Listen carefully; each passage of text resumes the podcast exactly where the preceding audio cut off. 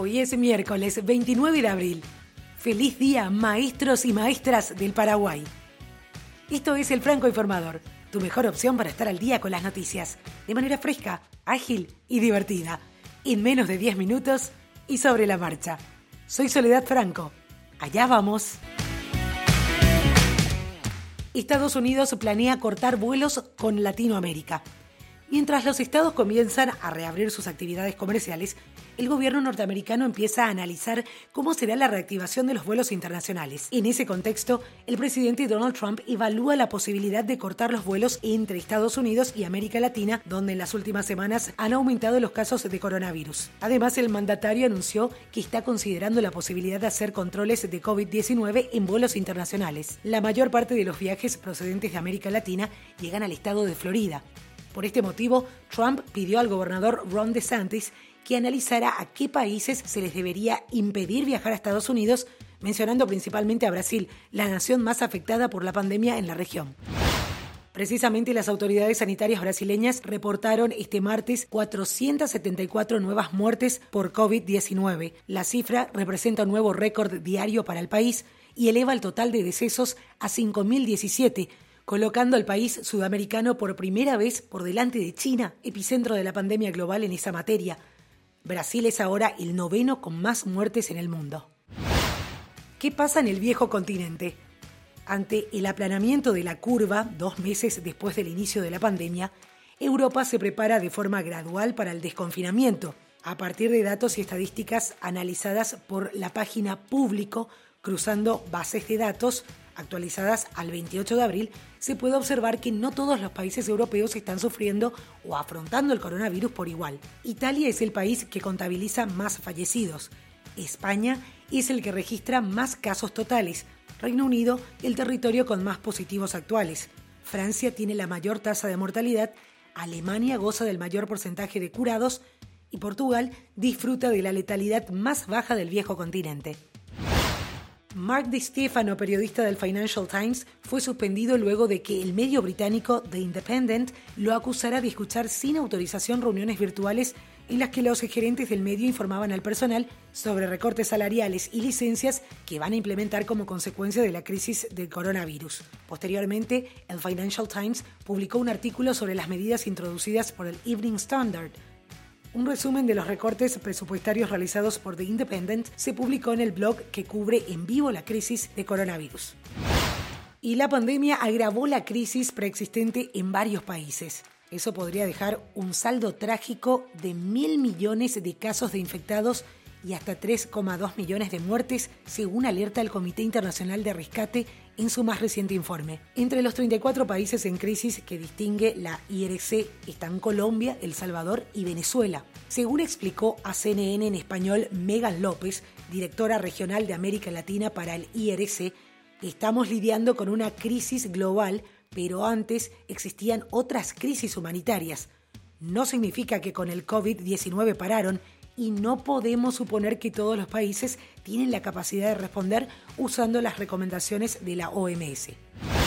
Coursera pondrá a disposición 13.800 de sus cursos de forma gratuita para las personas desempleadas debido a la pandemia de coronavirus. Se enmarca dentro de la Coursera Workforce Recovery Initiative, la cual forma parte del programa de capacitación para empleados del gobierno estadounidense. Está diseñado para que las agencias gubernamentales ofrezcan programas de actualización y mejora para comunidades enteras, según informa la web de Coursera. El objetivo de la iniciativa es ayudar a los trabajadores a desarrollar habilidades para volver a ser contratados según la publicación del blog. Los cursos gratuitos se podrán realizar individualmente mientras que las agencias gubernamentales que sirven a los trabajadores desempleados tienen que solicitar el acceso.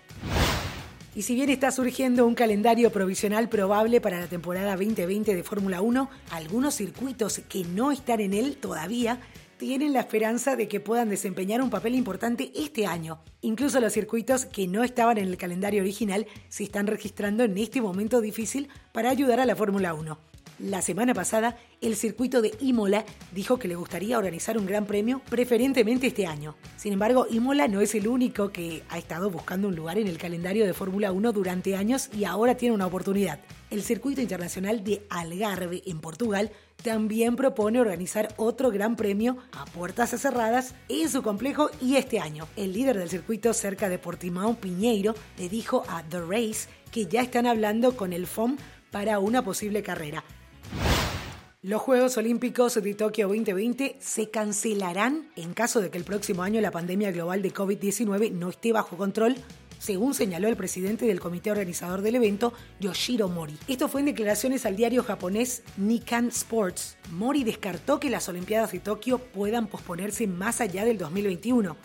Si para entonces el COVID-19 sigue siendo una amenaza, la edición de estos Juegos Olímpicos se cancelará, aseveró Mori. Los Juegos Olímpicos debían celebrarse del 24 de julio al 9 de agosto, pero fueron reprogramados del 23 de julio al 8 de agosto del 2021.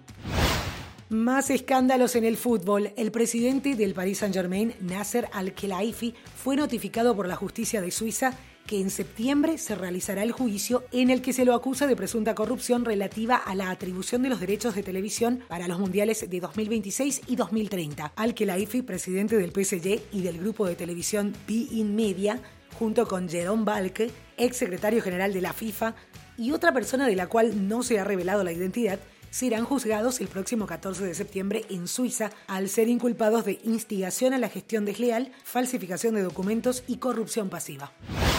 En su discurso ante la Asamblea Nacional, el primer ministro francés Edouard Philippe aseguró que los eventos que reúnan a más de 5.000 participantes no pueden llevarse a cabo antes de septiembre. La Ligue 1, la Ligue 1 planeaba reiniciar sus actividades la segunda semana de mayo, y es la primera de las cinco principales de Europa que cancela su temporada. Francia se une a países como Holanda y Bélgica que también tomaron la decisión de suspender las ligas con el fin de prevenir un nuevo contagio masivo del COVID-19 entre sus habitantes. De alguna manera, el respaldo llega desde la FIFA. El presidente del comité médico, Michel Doge, considera que el fútbol no debe volver hasta el 1 de septiembre como pronto y solicita tener más paciencia. Doge atendió a la cadena británica Sky Sports y se posicionó en contra de una vuelta temprana del fútbol como lo quieren la Bundesliga alemana y la Premier League, que puso el punto de mira para volver a principios de junio. Dijo que no es una cuestión de dinero, es una cuestión de vida o muerte. WhatsApp anunció recientemente una gran actualización para su función de videollamadas. Estas pueden realizarse ahora incluyendo hasta 8 personas en lugar de solo 4. Eso sí, la actualización ya está disponible en iOS, pero todavía no aparece disponible en Google Play.